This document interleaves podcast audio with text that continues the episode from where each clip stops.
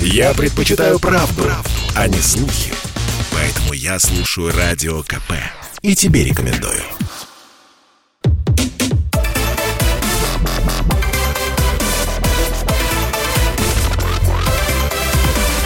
Радиорубка. Будет жарко студии Елена Афонина. Я приветствую наших радиослушателей в Москве и других городах вещания. Беда для всей страны, так назвал президент России, произошедшее в Перми. Сегодня утром студент первого курса устроил стрельбу на территории Пермского государственного национального исследовательского университета. Погибли 6 человек, пострадали 24. При задержании преступник оказал сопротивление и был ранен. Нападавшего задержал сотрудник ДПС из первого экипажа, прибывшего на место происшествия. Младший лейтенант полиции Константин Калинин рассказал, что молодой человек, кроме огнестрельного оружия, имел при себе патроны и нож. По факту стрельбы возбуждено уголовное дело по статье об убийстве двух и более лиц. Его расследует Центральный аппарат Следственного комитета. Губернатор Пермского края объявил завтрашний день, 21 сентября, днем траура по погибшим. Э, глава МВД представит к наградам сотрудников ДПС, обезвредивших стрелявшего в Перми. Региональные власти э, направят семьям погибших по миллиону рублей. Пермский вуз также перечислит семьям погибших дополнительно миллион рублей, пострадавшим 500 тысяч рублей. Ну и далее, после того, как произошла эта трагедия, начали звучать предложения, что же сделать для того, чтобы не было повторения ни того, что произошло сегодня в Перми, ни того, что произошло в мае этого года в Казани. Глава, э, министр науки э, и высшего образования Валерий Фальков выступил с инициативой повышения безопасности в вузах. Общественная палата России готовит заявление после трагедии в Перми. В нем будет предложено передать все учебные заведения России под контроль Росгвардии. Ну вот и мы сейчас попытаемся понять, возможно ли предотвратить стрельбу в учебных заведениях. Сегодня об этом будут говорить подполковник запаса ФСБ, президент Союза офицеров группы «Альфа» Алексей Филатов. Алексей Алексеевич, здравствуйте. Здравствуйте. И эксперт, э, историк оружия Максим Попенкер. Максим, здравствуйте. Добрый день. Ну, а теперь давайте услышим мнение наших экспертов. Эм, пожалуйста, Алексей Алексеевич, э, я хотела бы, чтобы вы начали э, первым. Итак, как вы ответите на вопрос, возможно ли предотвратить стрельбу в учебных заведениях, и самое главное, что для этого нужно сделать? Конечно, возможно. Более того, если ответ отрицательный, то нам нет смысла вообще встречаться и эту тему обсуждать. Проще просто про нее забыть и жить дальше что-то обычной жизнью и ждать очередного э, нападения на учебное заведение, новых жертв. Конечно, да, и, в общем-то, я всегда говорил и буду говорить, что работу надо вести комплексную. Но мне видится два направления. Это, прежде всего, конечно, первое очень сложное направление – это профилактика, профилактика таких преступлений. И второе, что более очевидно, и то, что, в общем-то, на поверхности находится, это усиление охраны наших учебных заведений. Просто я хочу напомнить, когда вообще по всей стране вот прокатилась такая волна э, практически обязательного, обязательных охраны э, общеобразовательных учреждений. Это после 2004 года событий в Беслане. Но вы знаете, по странная ситуация. Я считаю, что, например, против той ситуации, когда 30 вооруженных людей приехало, э, вооруженных до зубов, имеющих боевой опыт применения оружия, справиться никакая охрана не может. Я думаю, что у охраны даже Кремля и Государственной Думы будут огромные проблемы э, с, с, с, с таким противостоянием. Но вот э, как раз справиться с одиночкой, то, что мы имеем, в общем-то, в основном проблемы, какие там на протяжении уже многих лет, там, начиная от Отрадного Москвы, вот там Казань, э, сегодня Пермь. Я считаю, что профессиональная, качественная охрана, что туда входит не только человек, который стоит на этой охране, но и прежде всего техническое обеспечение э, пропускного режима э, любого учебного заведения, смогли бы остановить э, этого молодого человека и не совершить такое тяжкое преступление. Спасибо. Ваша э, точка зрения понятна, но я думаю, что вы еще э, подискутируете на протяжении этого часа с э, вашим оппонентом. Максим Попенкер, эксперт, историк оружия. У меня тот же вопрос к вам, и хотелось бы услышать ваши аргументы и вашу позицию. Можно ли предотвратить стрельбу в учебных заведениях, вот если следовать, собственно, тем рекомендациям, о которых сейчас говорил Алексей Алексеевич? Пожалуйста. Добрый день. Во-первых, я полностью согласен с Алексеем, что самая важная и самая сложная задача – это предотвращение.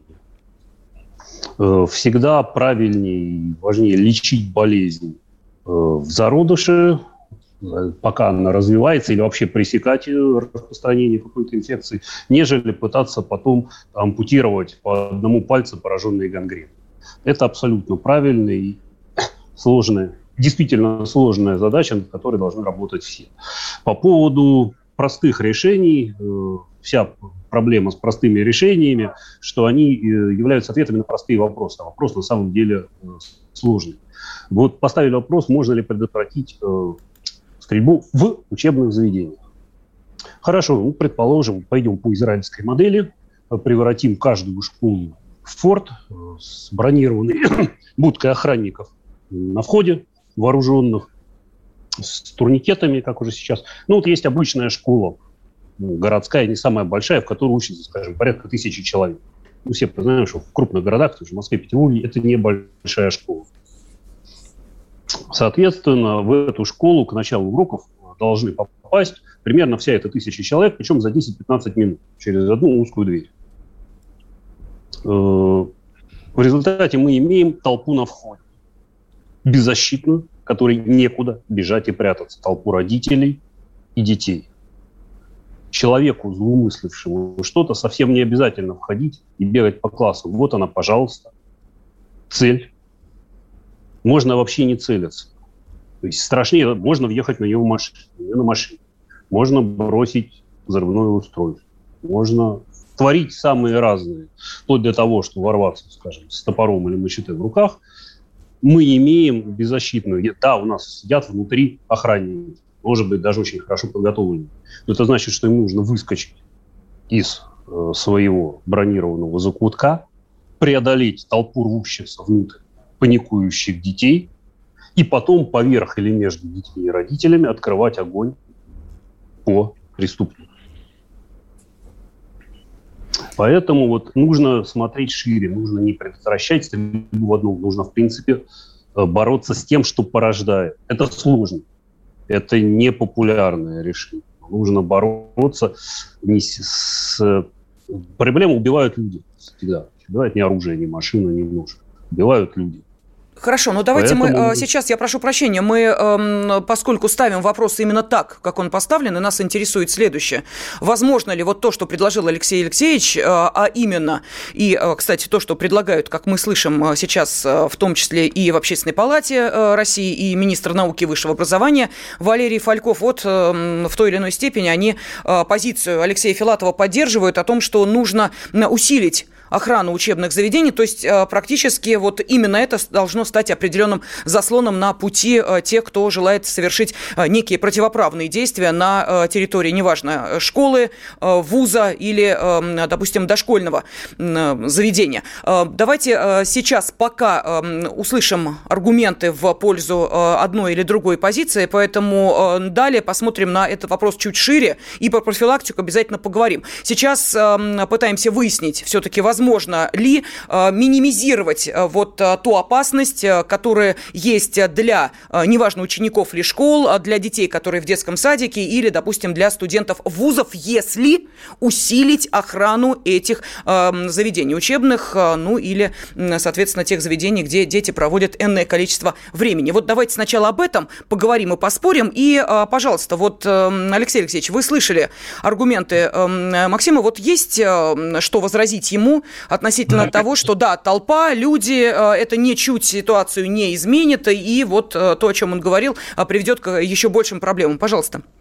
Давайте начнем с того, что раз в Израиле это работает, это не значит, что это плохо. Я бы сказал так, что даже если не разобраться, не разбираться в сути, я думаю, что это хорошо.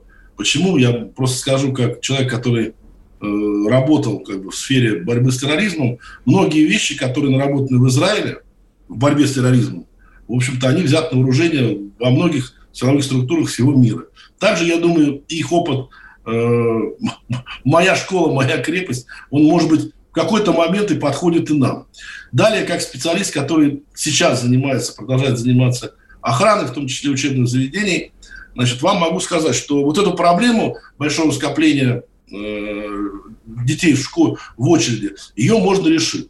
Ну, во-первых, проход может быть, дверь может быть не одна. Во-вторых, помните такой анекдот? Учишься, учишься, потом бац, вторая смена. А, приход детей, приход детей можно разделить по урокам. К первому, ко второму, к третьему уроку. Кстати, за границей э, достаточно часто такая система. В общем-то, дети ходят к разным урокам заниматься. Поэтому я просто как специалист, который этот вопрос изучал конкретно, э, в каждой школе, в каждой школе можно этот вопрос решить. Что Хорошо, таких... Алексей Алексеевич, прошу прощения, мы сейчас уходим на небольшой перерыв. Эм, вы э, произнесли, да, очередные размышления по этому поводу и, э, собственно, доказательства в верности вашей позиции. Чем ответит ваш оппонент, узнаем через несколько минут. Работа не волк. Отдохни. Послушай «Комсомольскую правду». Я слушаю Радио КП. И тебе рекомендую.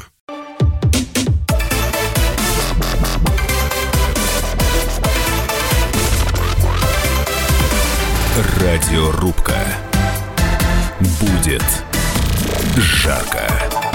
После трагедии, которая сегодня произошла на территории Пермского государственного национального исследовательского университета, в очередной раз возник вопрос, что сделать, чтобы не допустить э, такого развития ситуации, э, когда из-за э, того, что на территорию прошел молодой человек с оружием и практически в упор расстрелял и охранника, и студентов, погибли 6 человек, пострадали 24 человека. Так вот, что сделать для того, чтобы не допустить очередной трагедии? Трагедии. Предыдущая, напомню, произошла в мае этого года в Казани.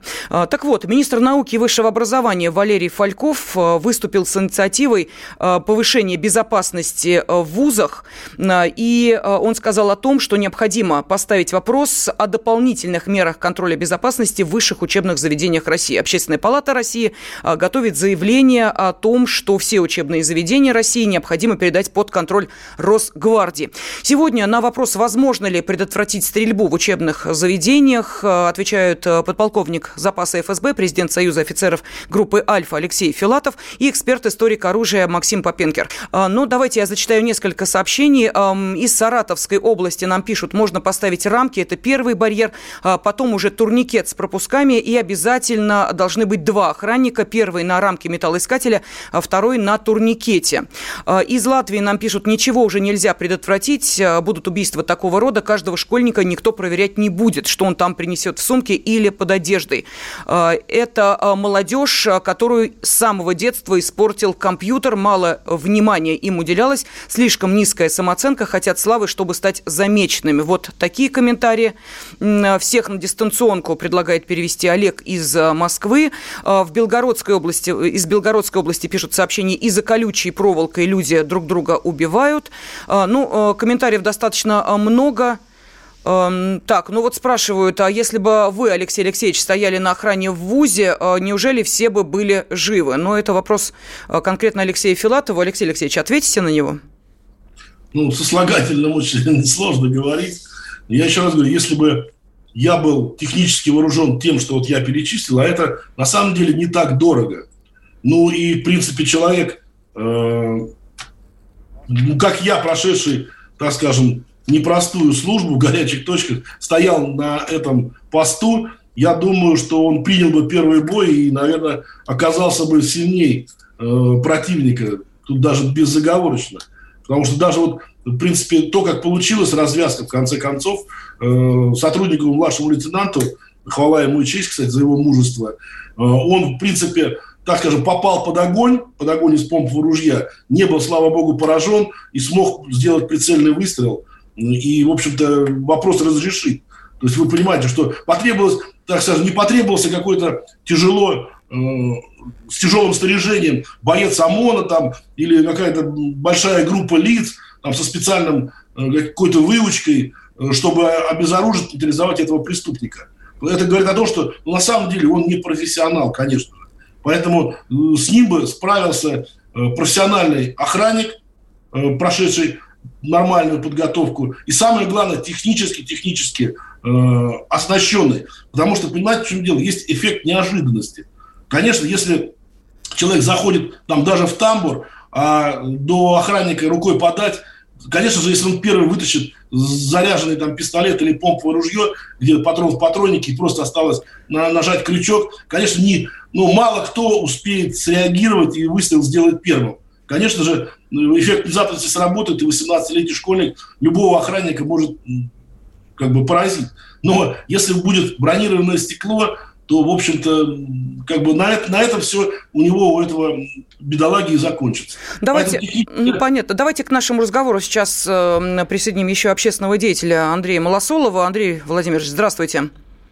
Добрый вечер. Да, ну, э, точнее, не совсем добрый, но, но вечер. Да, э, вот вопрос, который сегодня у нас стоит на э, повестке в радиорубке. Возможно ли предотвратить стрельбу в учебных заведениях? Какой точки зрения вы придерживаетесь? А, я придерживаюсь совершенно иной точки зрения. Я не знаю, насколько возможно, невозможно предотвратить. Вот вы идете в магазин, да, например, каждый день, покупать там минералочку, там, не знаю, там продукты, мясо. Вы уверены в том, что какой-нибудь психопат там не выстрелит, не, не, не пристанет, не, не сделает что-то негативное? Это, э, это совершенно э, другие вещи. Мне кажется, что э, подобного рода действия происходят у нас в России не просто так. Посмотрите, вот э, говорят, что о том, э, говорят о том, что э, вот эта мода Колумбайн пошла из США, да, но уже давно, кстати, заметьте, в США не происходит подобного рода расстрелов. Они вот кучно происходили как по заказу в какое-то определенное время. В Европе тоже такого нет. Колумбайнов в Европе нет. В Албании нет, в Китае нет, в Вьетнаме нет, в Австралии нет. А, ну, хотя в Австралии был теракт, э, мы помним, когда э, напали на э, иммигрантов. Но а, у нас вот здесь пошли сразу несколько кучных серий подобного рода инцидентов, ну, не инцидентов, трагедий настоящих. Крымская, крымский расстрел, расстрел в Казани, сейчас расстрел в Перми. Они все происходят, заметьте, по однотипному сценарию. Даже герои выбраны однотипные, э, примерно похожие, субтильные молодые люди с какими-то а, а, внезапно появившимися комплексами, о которых никто никогда не знал. Никто никогда не предвидел этого. Они однотипно одеваются, они однотипно себя ведут, и, они однотипно идут в одни и те же э, заведения, где э, ну, образовательные, где им никто не может оказать э, серьезного сопротивления. Они не идут в ФСБ, они не идут в полицию. Мне кажется, что это, естественно, у меня нет никаких доказательств, это мои внутренние ощущения. Мне кажется, что э, вот эти все вещи, они каким-то образом кем-то координируются, и, собственно говоря, многие, многие доказательства в эту пользу. Даже вот это письмо, которое написал этот человек – Э, огромная там на, не знаю, на Простите, а, Андрей Владимирович, я тут э, вынуждена вас э, прервать по одной простой причине, что ваши предположения о том, что в Америке вдруг неожиданно все перестало происходить, ну, несколько неверны. По одной простой причине, если забить в поисковик, а это несложно сделать, Америка расстрел в школе, то вы обнаружите, что и в этом году уже несколько таких случаев были, были уж не говоря про 2018, когда Америка mm-hmm. просто свои же печальные рекорды побила, 94 случая расстрела расстрела в школе было в 2018 году. А, поэтому предположить, что Америка этот путь прошла и перекинула его нам, ну, это как бы ваша позиция, ваша точка зрения. Я вас за нее благодарю. Да, в любом безусловно, случае, безусловно. вы пытаетесь объяснить, а, ну, каким образом это может происходить, и видите в этом определенную диктовку извне. Общественный деятель Андрей Малосолов высказал свою позицию. А, уважаемые эксперты, согласитесь, поспорите, пожалуйста. Я позволю себе выступить. Во-первых, э, еще не соглашусь, в Китае регулярно происходит мероприятий. Там нет огнестрельного оружия, поэтому там систематически происходят э, достаточно жестокие поножовщины. Когда сумасшедшие с мачете или с ножом врываются в детский сад или в школу с не менее трагическими результатами. Э, увы, ях, подобные случаи происходят и в Европе. Более того, случаи, скажем, насилия в школе имеют историю задолго до интернетовскую. Первые там, массовые убийства в школах, записанные в средствах массовой информации, относятся к концу XIX века. Причем это случаи и в США, и в Европе, в Германии, когда школьник принес револьвер папин и, скажем, пристрелил двух достававших его СС. Увы, э, как бы ситуация это повсеместная, а управляются ли, занимается кто-либо специально настраиванием молодых людей, это как раз тот сложный вопрос э, о предотвращении. Возвращаясь к теме значит, о чисто технического решения вопроса, значит, прозвучало два охранника бронебурга. Значит, давайте прикинем. Петербург, соответственно, в нем около 500 школ, детские сады, вузы, всего будем считать около тысячи объектов защиты. То есть нужно ежедневно держать 2000, как минимум, 2000 дежурных бойцов по всем точкам, обученных, плюс, соответственно, отпуска больничные и так далее. Нужно иметь штат 3-4 тысячи хорошо обученных бойцов. Дальше, значит, бронебудка, да, э, понятно, что пробить ее из дробового ружья невозможно. Ну, собственно, а как планируется обратно? Значит, нужно сотруднику либо покинуть бронебудку, выставиться и открыть огонь по преступнику, которого окружают паникующие дети, либо же иметь дистанционную управляемую турель, там, пулеметное гнездо, как в бункере, откуда, значит, чтобы он мог вести прицельный огонь, не покидая защиту. Мне, честно говоря, я мой ребенок учится в обычной средней школе, я прекрасно себе представляю, что творится утром. Там есть турникеты, у этого турникета сейчас сидит пожилой охранник. И, ну, предположим, та рамка, опять же, звонить будут на рамках все. Угу. Все дети, у всех мобильные телефоны, ключи, прочее, прочее. Досмотр даже там, 500 человек, а, по примеру, скажем, вокзала или метрополитена, все в тотальном ну, это значит, что детям для того, чтобы э, начать первый урок, придется приходить нигде не без четверти 9, не без пяти 9, а в 8 или даже раньше. Вторая смена это тоже масса проблем. Это новые учителя, которых нужно иметь во вторую смену, поскольку, извините, обычно учитель две смены не отстоит. Максим, а вы знаете, сейчас прерываю вас, э, уходим на новости середины часа и затем услышим аргументы Алексея Филатова. Слухами земля полнится. А на радио КП только проверенная информация. Я слушаю «Комсомольскую правду» и тебе рекомендую.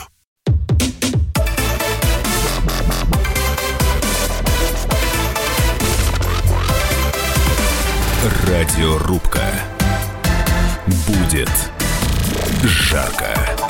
Трагедия в Перми в очередной раз поставила вопрос, можно ли предотвратить стрельбу в учебных заведениях. Сегодня об этом размышляет подполковник запаса ФСБ, президент Союза офицеров группы «Альфа» Алексей Филатов и эксперт-историк оружия Максим Попенкер. А, ну и так, а, Максим, предыдущую часть мы а, завершили вашими аргументами. Алексей Алексеевич, есть что ответить на то, что было сказано выше? Почему, собственно, укрепление школ и создание такого, знаете ли, защищенного, ну, практически я не знаю, защищенные школы-крепости, э, увы, к сожалению, но не сработает. Вот аргументы были приведены, что ответите? Ну, во-первых, хотел по поводу спича общественного деятеля сказать, которому видится везде внешнее влияние, хотелось вот поддержать коллегу сказать, что если мы не знаем о том, что где-то что-то происходит, это не значит, что этого не происходит, просто надо этим интересоваться. Я, например, ну, хорошо знаю, что в Америке это не прекращается, эти волны, они то больше, то меньше такого насилия, но они на порядке выше, чем у нас. Но дело в том, что мы почему-то идем по пути именно вот их как бы догоняем. Но я думаю, что, кстати, их методики, методики безопасности надо брать на вооружение, потому что они уже огромную школу эту прошли.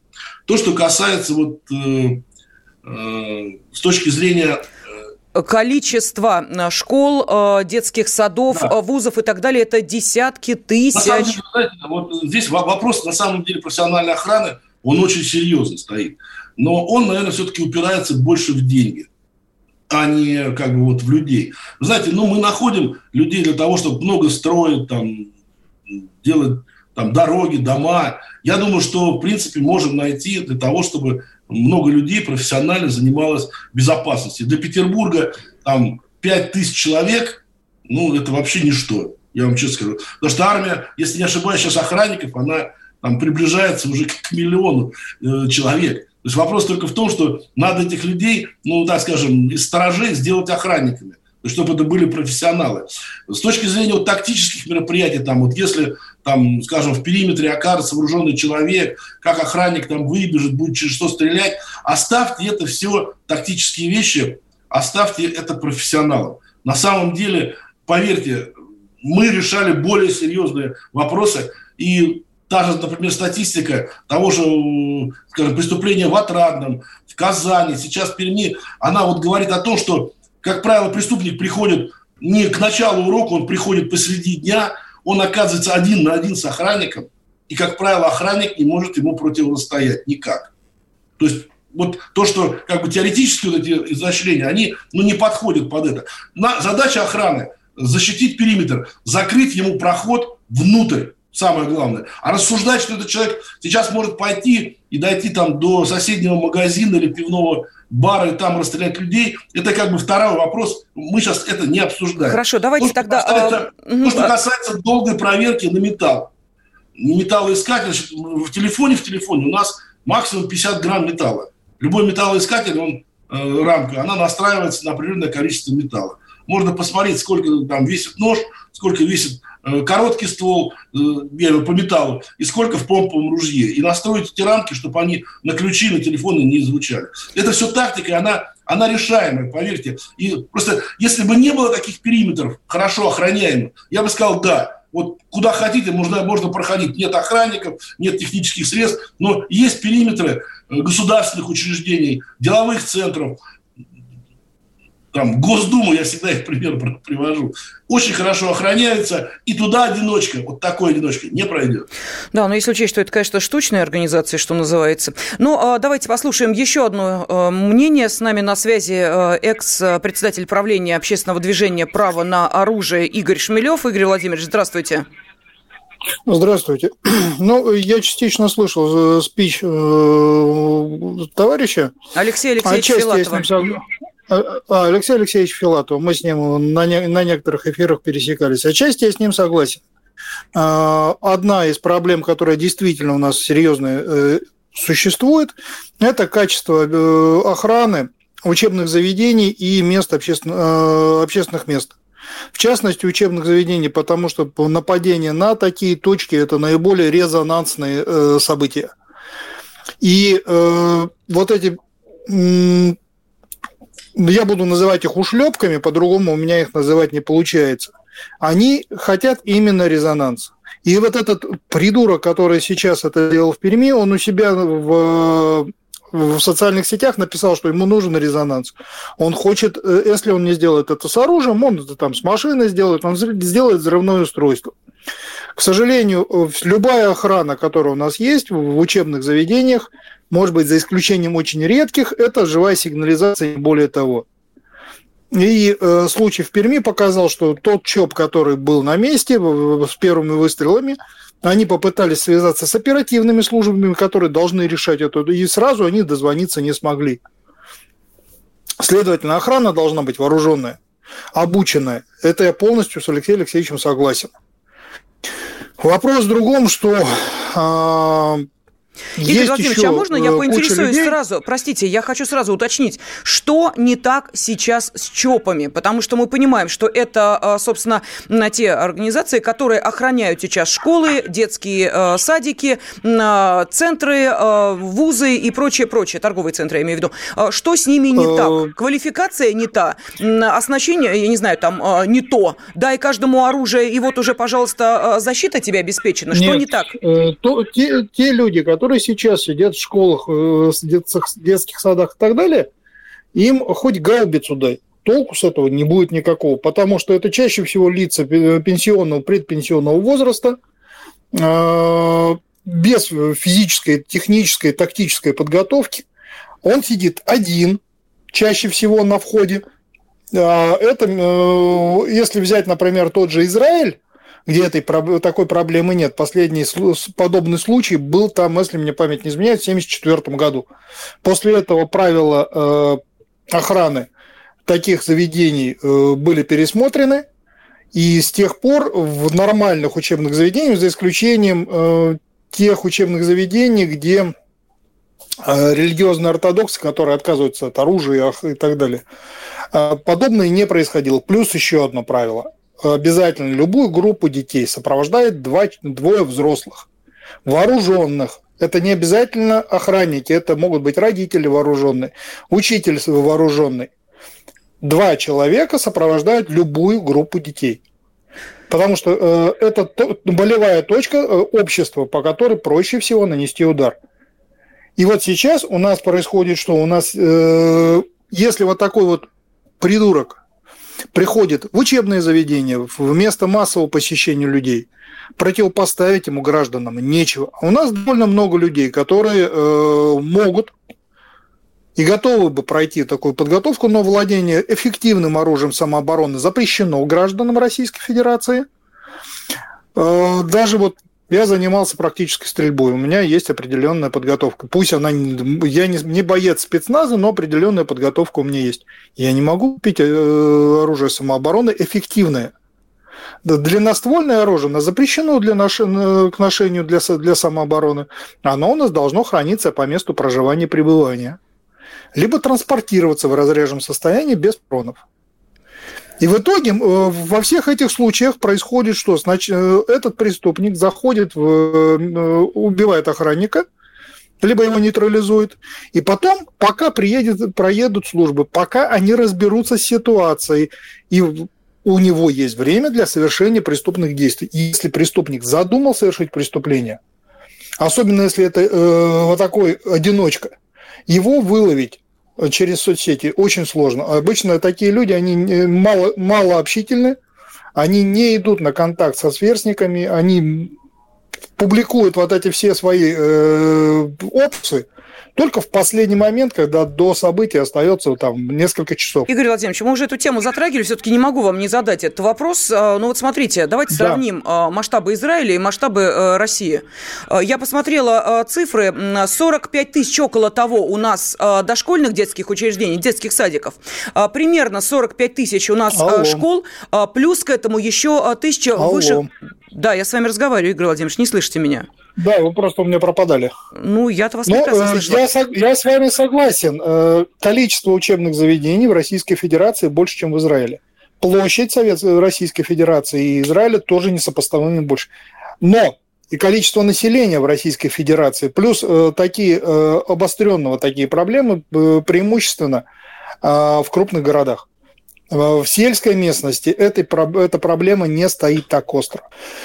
А, помимо этого, мы знаем очень много ситуаций в тех же, например, Соединенных Штатах. Мы их приводим регулярно как пример, но мы забываем, э, э, очень редко говорим о том, что большинство подобных событий пресекается обычными вооруженными гражданами, которые на легальном основании имеют при себе оружие.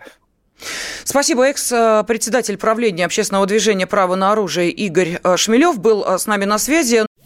Чтобы не было мучительно больно за бесцельно прожитые годы, слушай «Комсомольскую правду». Я слушаю Радио КП и тебе рекомендую.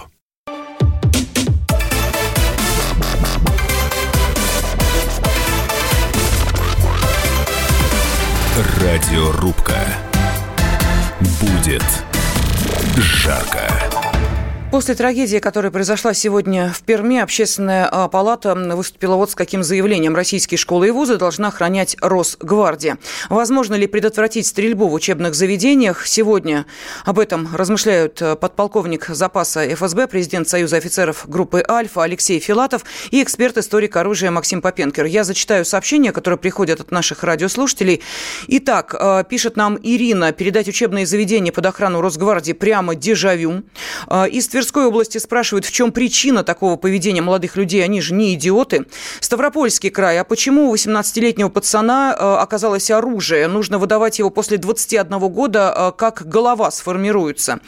Приморский край. Можно предотвратить эти убийства, только вернув Советский Союз. При нем человеку, человек был человеку друг, товарищ и брат.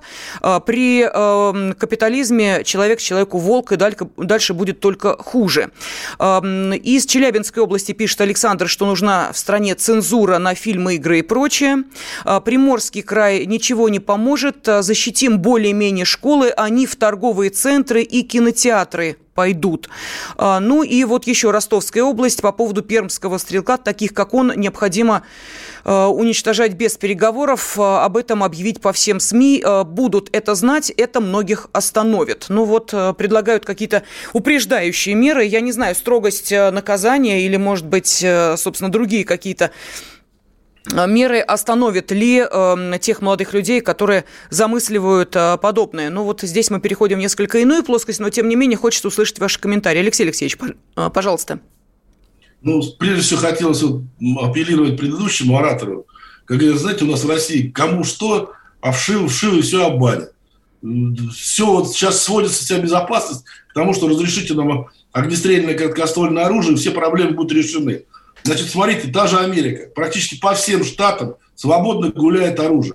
Количество этих колумбайнов в разы на порядке больше, чем у нас. Почему? Потому что есть прямая зависимость между количеством свободно носимого оружия и количеством таких преступлений. И с этим спорить нельзя. А уж кто там оказывает кому сопротивление какое, носитель этого оружия или официальные силовые структуры, это тоже, знаете, такая статистика, вещь можно двигать вправо, вправо и влево. Э, вот то, что касается ну, разрешения, разрешения есть мы хотим, чтобы как в Америке это все было, так оно, в общем-то, и будет. Э, вы хотели, вы какой вопрос задали по поводу Э, я спросила вас э, о том, что может предотвратить подобные преступления. Тут вот предлагают и цензуру ввести, и, соответственно, чуть ли не отстреливать сразу тех, кто совершает подобные Нет, преступления знаете, без суда и следствия. Наказание, да. наказание, наказание для человека, который идет умирать, и он сам пишет, я вот хочу умереть, только не знаю, как закончить, самоубийством или лучше от рук полицейских, ну, наверное, наказание его вряд ли остановит. А вот о профилактике мы, к сожалению, совсем не поговорили. Я думаю, коллега согласится, что она хоть и самая сложная, но имеющая самый большой коэффициент полезного действия. И на самом деле профилактировать, я уверен, что полгода человек готовил такое преступление – даже если он закрытый там внутренней раковине, он все равно с кем-то что-то обсуждал, где-то у него проскакивало это. И люди, которые вокруг него и взрослые, и его там, не знаю, однокашники, которые находились, они это все слышали и видели. Но вот самое главное, почему они к этому индифферентно относились, ну, так скажем, спустя рукава и не реагировали на это. Может быть, потому что они, скажем, например, э, выдали какой-то сигнал, силовые структуры считали стукачеством. Ну вот они не застучали, сколько у нас там, 6 человек погибло. Здесь я думаю, что вот именно надо работать в плане того, что э, индивидуально начать собирать, может быть, информацию о каждом молодом человеке. Угу. Ну если... вот а, есть а, исследования, около 54% школьников сказали о том, что они сообщат о том, если узнают, что готовится вот подобное преступление, да, остальные будут об этом молчать. Максим, пожалуйста, вам слово, что скажете о профилактике, что нужно сделать? У нас буквально две минуты остается. Я абсолютно согласен, что профилактикой надо заниматься. Это самый сложный и самый перспективный вопрос. Потому что набрать, как вы говорили, там, на 100 тысяч э, образовательных учреждений 300 тысяч охранников получится, как Алексей заметил, вот набрали у нас миллион людей делать дороги, можно посмотреть, как у нас делают дороги, кто и как, и как их перекладывают каждый год. Соответственно, так вот набрать 300 тысяч катеров охранников будет грустно. Э, профилактика, да, нужна. Профилактика, необходимо вытеснять вот эту вот уголовную Э, оставшуюся от Советского Союза в значительной мере практику, что сообщать о потенциальных преступниках правоохранительные органы – это плохо, это зазорно, это стучать это вопрос, может быть, жизни и смерти, ваши чьи-то другие. А, прошу Необходимо... прощения, у нас э, время заканчивается. Вот смотрите, нас, эх, жалко, я поздно увидела, пришло сообщение на WhatsApp из Израиля. Вот нам э, пишет мужчина, я охранник, кстати, тут телефоны вот он дал, тоже жаль, не успели позвонить. Я вооруженный, боевой пистолет, 26 патронов, это моя основная работа, охраняю школы и колледжи. Так, секундочку, получаю минимальную оплату уже 15 лет до пенсии, 67 лет, еще 6 лет. И такая охрана у нас везде.